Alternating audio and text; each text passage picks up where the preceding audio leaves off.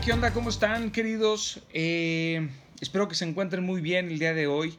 Muchísimas gracias por haber descargado eh, tantas veces el, podcast anterior de la condena. El día de hoy me encuentro en la Ciudad de México preparándome para las conferencias que, tenemos esta próxima semana. Voy a regresar a Zacatecas, eh, voy a estar por Ixtapa, Oaxaca y bueno, ahí se estarán enterando de las siguientes fechas. Bien, el mensaje del día de hoy se llama autodominio o dominio propio y espero por supuesto que sea de gran bendición para cada uno de ustedes y espero que me den el tiempo necesario para, para poderlo escuchar, ¿no? Y sobre todo que abran su mente, que ensanchen su mente y que se den la oportunidad de escucharlo con paz, con serenidad, eh, con mucha atención, haciendo sus propios apuntes. Ya saben que me pueden mandar sus preguntas y se las respondo en cuanto pueda eh, a través de, de los mensajes de Facebook. Bien, ¿has tenido alguna vez un conflicto? Ya sé la respuesta, es obvio que sí. Todos hemos tenido un conflicto, ¿cierto? Y al parecer esto es parte de nuestro diario vivir. O sea, cada día nos enfrentamos a diferentes conflictos en mayor o menor grado y en diferentes formas y situaciones, ¿no? Pero, ¿por qué algunos tienen más facilidad que otros para enfrentarlos? ¿Estás de acuerdo que alguna vez te has hecho esta pregunta? Es que este tipo que yo conozco se le hace facilísimo enfrentar tal. O a lo mejor podrías pensar que para mí es muy fácil enfrentar los conflictos porque tengo a lo mejor la capacidad de motivarte o de inspirarte. Pero ¿qué nos hace diferentes? ¿Cuáles son las herramientas que tienen estas personas que parecería que pueden resolver cualquier conflicto? Presta mucha atención. Ciertamente hay una diferencia en la personalidad y la crianza que nos hace diferentes en la manera en cómo podemos lidiar con los conflictos en nuestra vida. Aún así, podemos modificar nuestro modo de ver y lidiar con ellos con la ayuda, en mi caso, de Dios. ¿Y por qué digo en mi caso? Bueno, porque yo todo lo filtro a través de Dios y a través de su enseñanza o a través de su palabra. Por eso hablo desde mi experiencia, no con la, con la intención, por supuesto, ni de agarrarte a bibliazos, ni de convertirte en lo absoluto, ¿verdad?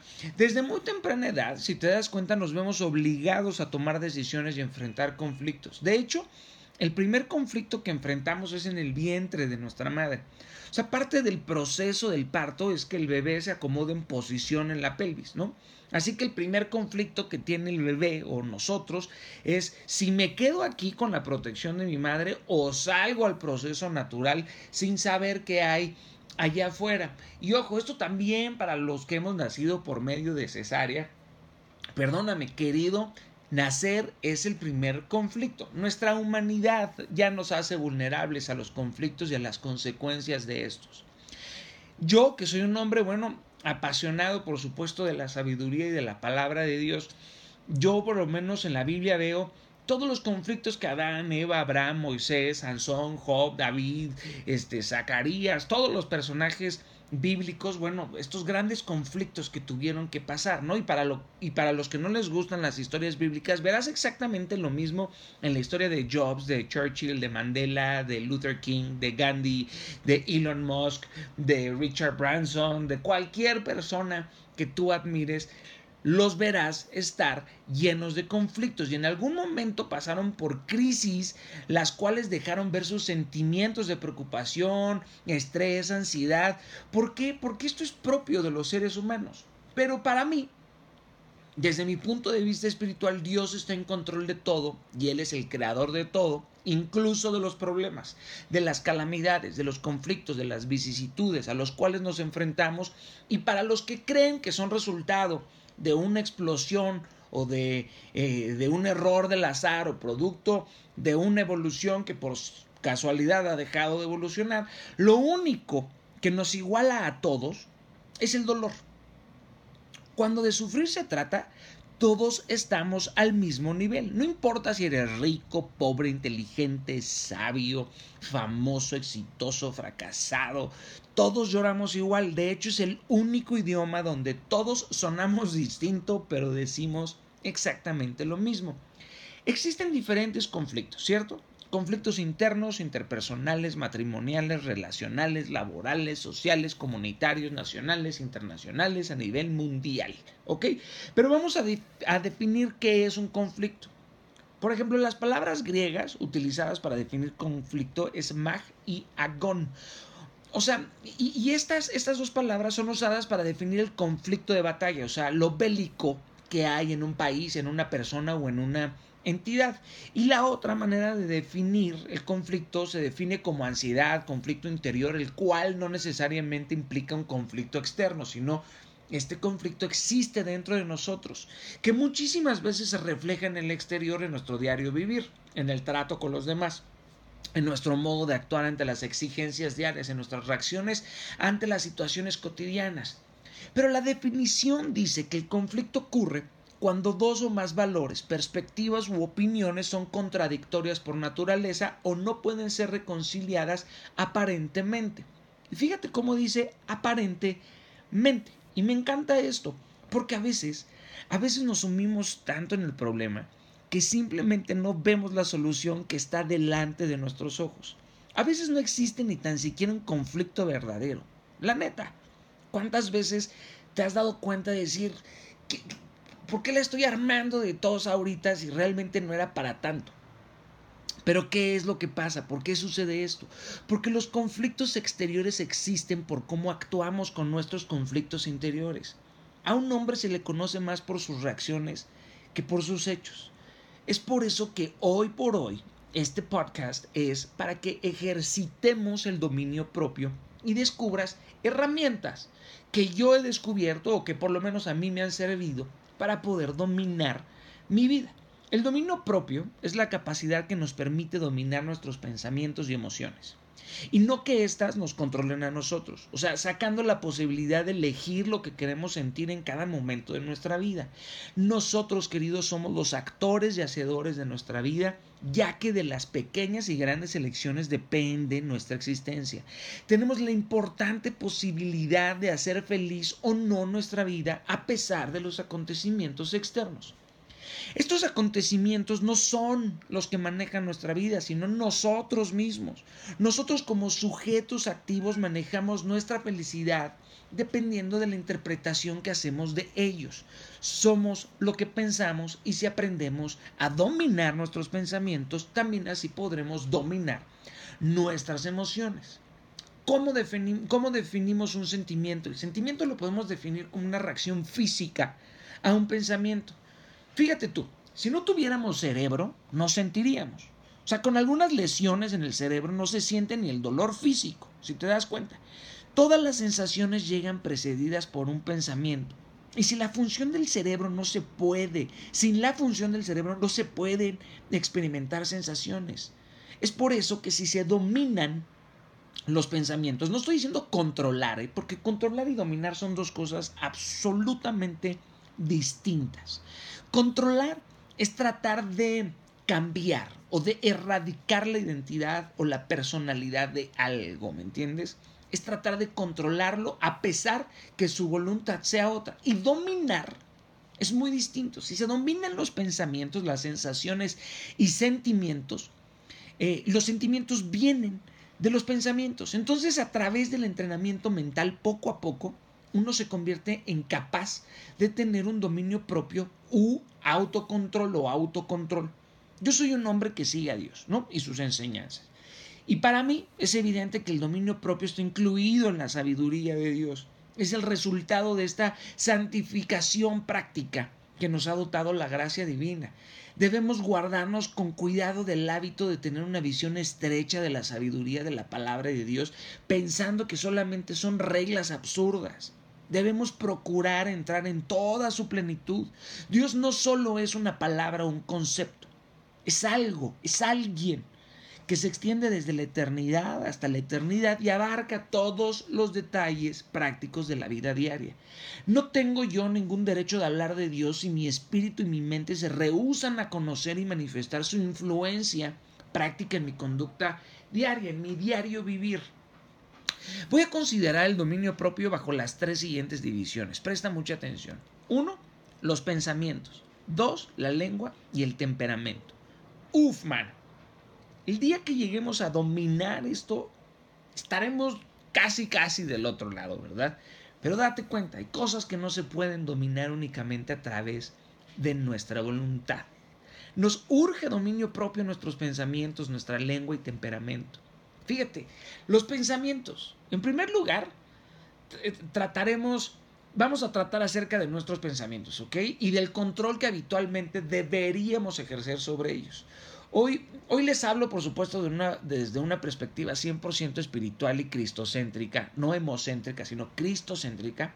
Supongo que hay pocos hombres en este mundo que han padecido, eh, que no han padecido pensamientos perversos. ¿Quién no ha tenido un pensamiento perverso? Yo, miles. Y si tú no has tenido pensamientos perversos, me quiero tomar una foto contigo y wow, ¿no? Qué bárbaro, ¿no? Estos intrusos, estos pensamientos son intrusos molestos que aparecen eh, en, nuestra profundidad, ¿me entiendes? En nuestra intimidad y siempre perturban nuestro, nuestro descanso mental, ¿no? Y, frecuentemente oscurecen la atmósfera que, que, alrededor de nosotros habita, ¿no? Y suelen privarnos de mirar hacia arriba con una vista clara y plena, o sea, voltear a ver hacia un cielo luminoso. Nos hacen ver el cielo totalmente eh, gris, digamos, ¿no? Fíjate, hay un, hay un salmo que, te lo comparto que me gusta muchísimo. Es el Salmo 119, 113. Eh, Dice, los pensamientos vanos aborrezco. Y realmente son verdaderamente aborrecibles, ¿no?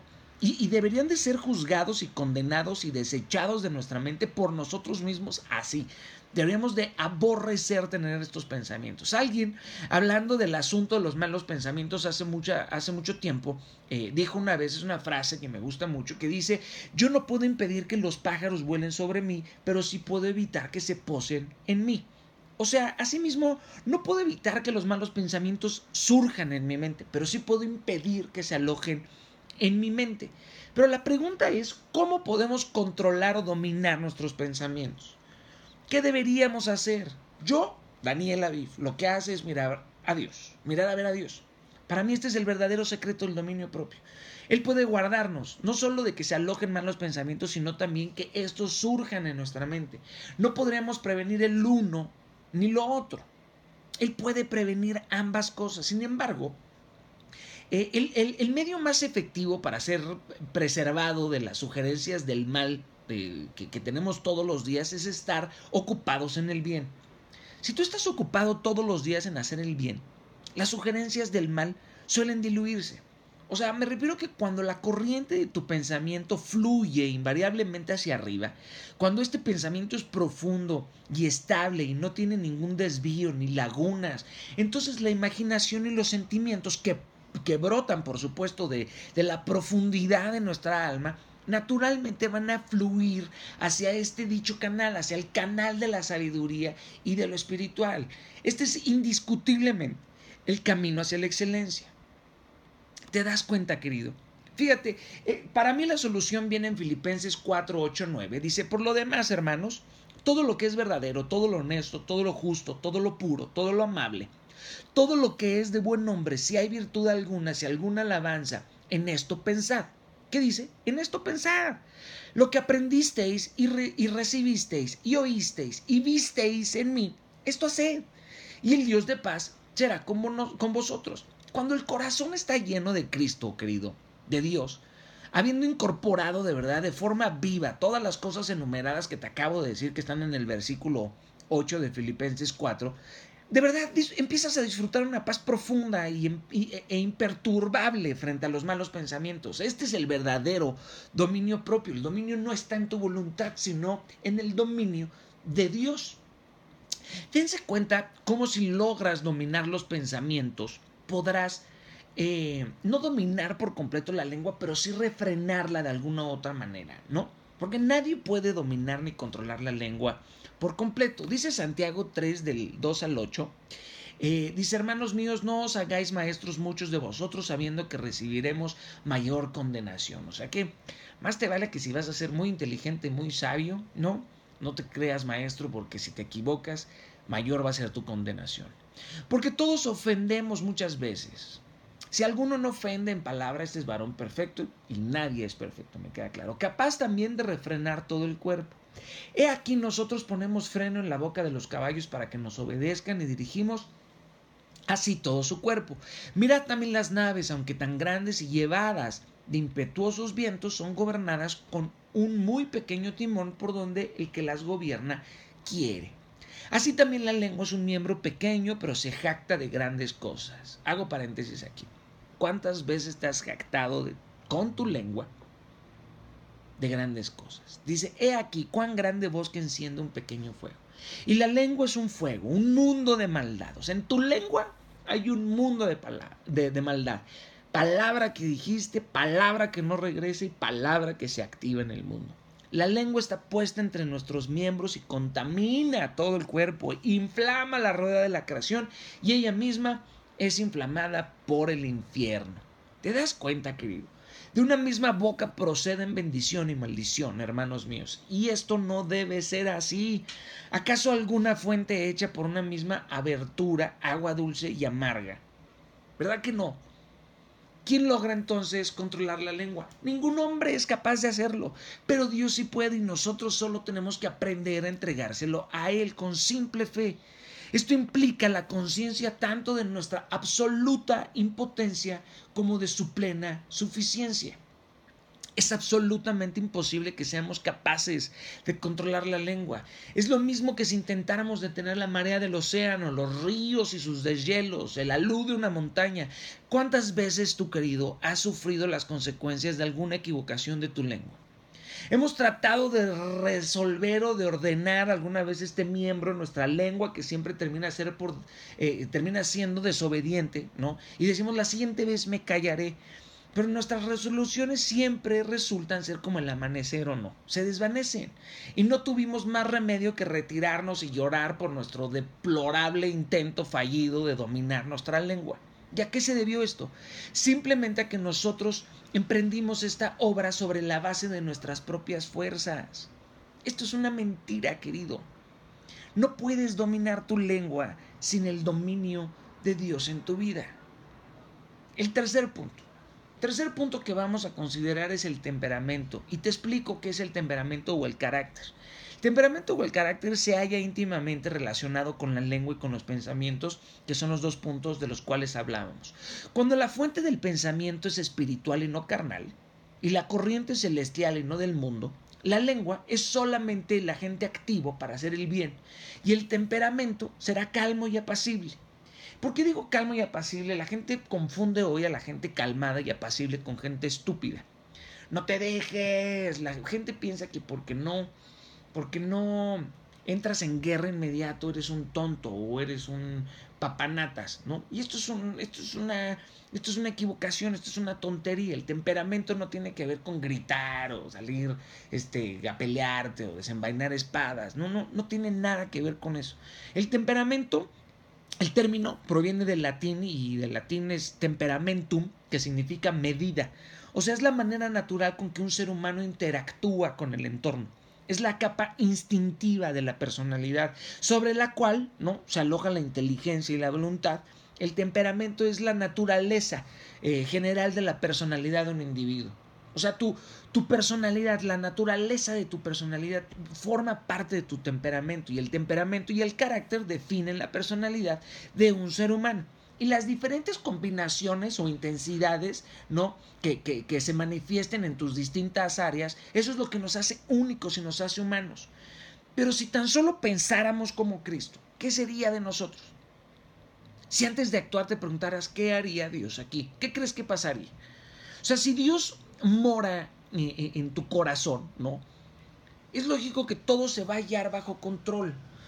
si, me sigues hasta aquí, o sea, yo puedo poseer y manifestar la calma de Sócrates y al mismo tiempo ignorar por completo el dominio propio, del cual, eh, por ejemplo, se habla en segunda de Pedro eh, 1.6. Al conocimiento, dice, dice, al conocimiento dominio propio, el dominio propio paciencia, a la paciencia piedad. ¿Te das cuenta? Mira, si, te das cuenta, eh, esto último que te acabo de decir se funda en la fe. Mientras que la calma estoica de los sabios en este mundo se funda sobre el principio de la filosofía, si te das cuenta los budistas ponen su mente en blanco, ¿no? Meditan, lo cual según ellos es no pensar en nada o no pensar en nada podría funcionarnos de alguna otra manera por un tiempo, sí, pero no podemos estar vacíos para siempre. O sea, los que seguimos a Dios debemos estar llenos de Dios. Y al estar llenos de Dios solamente pensamos en Él y por consecuencia pensamos como Él.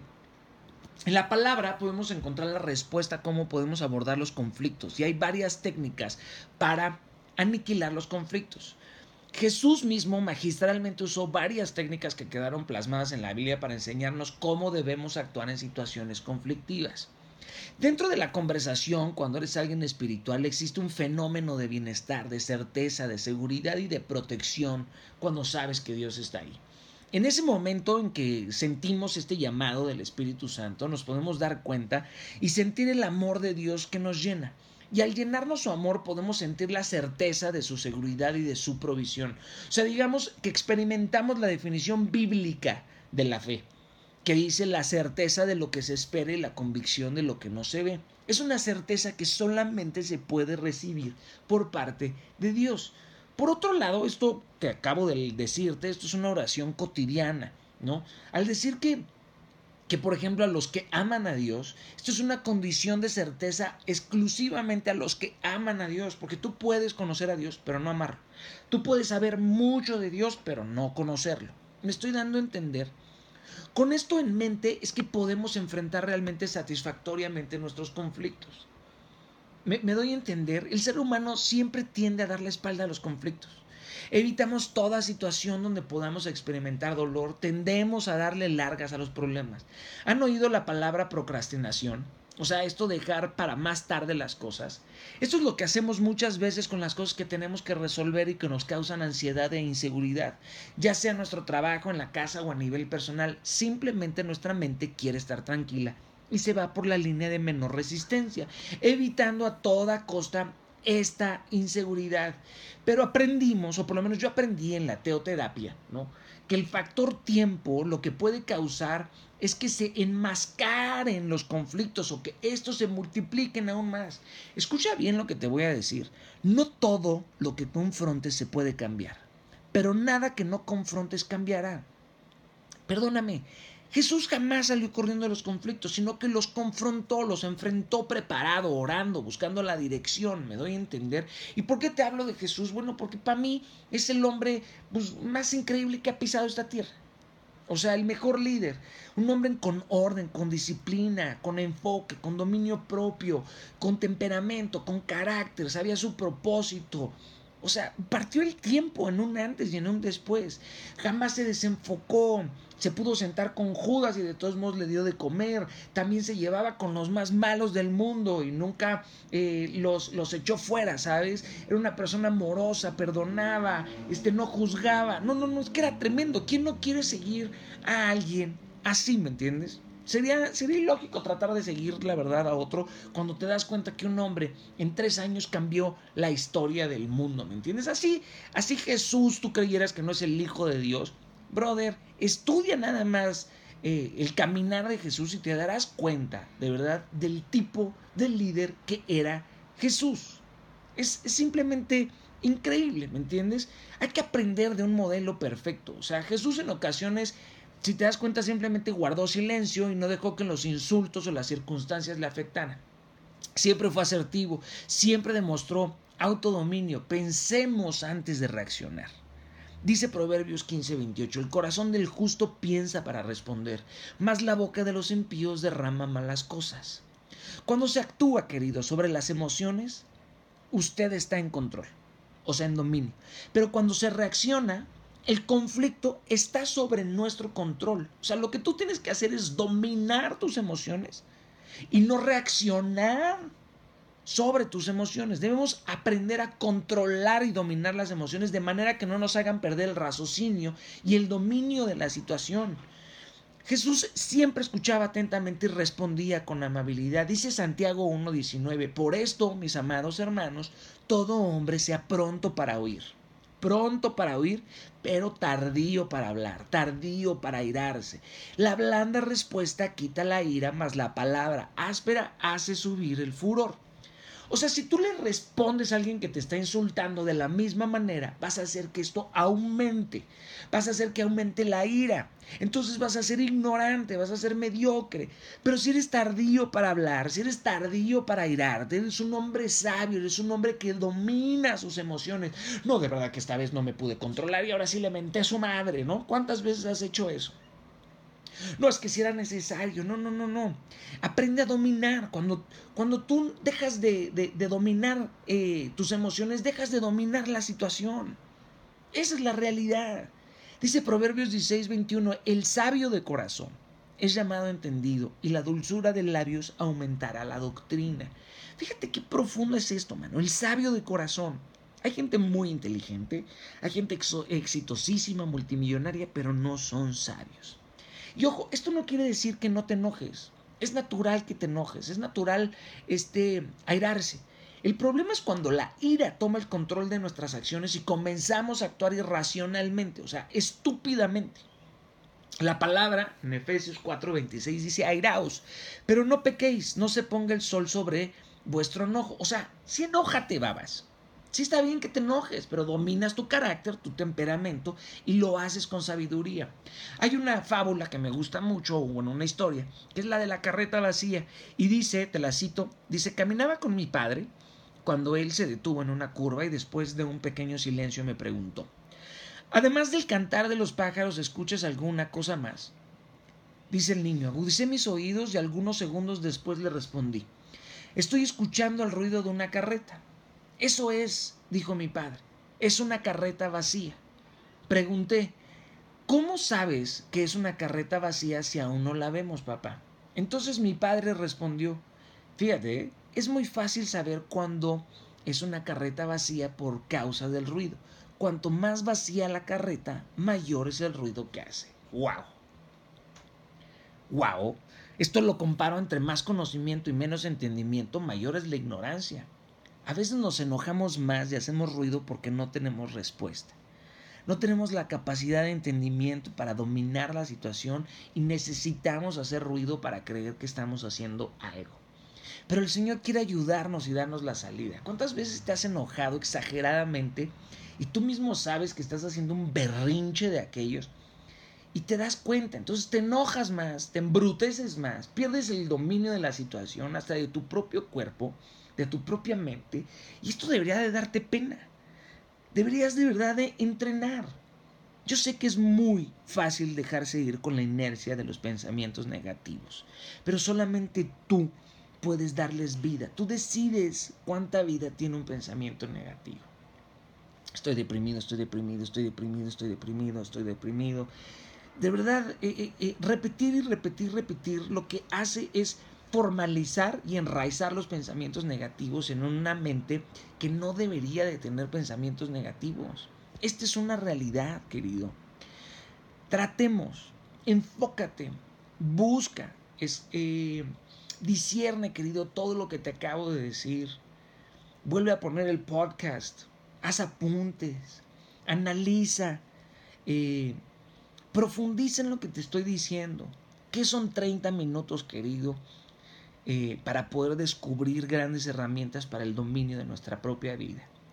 Te agradezco, voy a continuar hablando por supuesto más adelante de este tema, pero no hay nada, querido, como aprender de la sabiduría de lo alto, ¿sabes? Este, nadie dice que es fácil, para mí siempre todo el mundo me dice el pretexto, es que es muy difícil, no, no es difícil, es complejo, es que es muy complicado, no, no es complicado, es complejo. Pero la, complejidad de nuestro cerebro, date cuenta, brother, tienes millones de neuronas, eres la máquina más perfecta del mundo. Ni siquiera las máquinas construidas por los hombres tienen la capacidad de almacenar la cantidad de recuerdos, de pensamientos por segundo que tienes tú. Si tú logras dominar tus pensamientos, dominarás tus emociones. Y si dominas tus emociones, vas a poder refrenar tu lengua junto con Dios y dominarás tu temperamento y tu carácter. Y vas a caminar en sabiduría. ¿Cuánto tiempo te vas a tardar en esto? El tiempo que tú decidas. ¿Cuántas horas le vas a invertir a aprender y estudiar el tiempo que tú decidas? En este momento puedes decidir si yo soy un idiota, un farsante o lo que tú quieras, ¿no? Pero yo te acabo de dedicar 30 minutos de mi vida a ti, con toda la intención de darte herramientas y de que te funcione. Y no me importa y no te juzgo y, y te amo de la misma manera Así no creas en Dios, así creas en lo que creas, me da exactamente lo mismo. Estoy para servir a todo el mundo. Así que gracias, gracias por darte la oportunidad de escuchar este tercer podcast. Recomiéndalo por favor para que llegue más gente. Eh, mándalo por WhatsApp o compártelo, taguea a quien tú quieras y si no te gustó, bueno, pues no hagas absolutamente nada, ¿verdad? Te mando un fuerte beso, eh, muchas bendiciones, nos seguimos viendo. Gracias siempre por escucharme, por darme tus comentarios. Es de verdad un gozo y un verdadero honor compartir contigo. ¡Pum! Inquebrantable.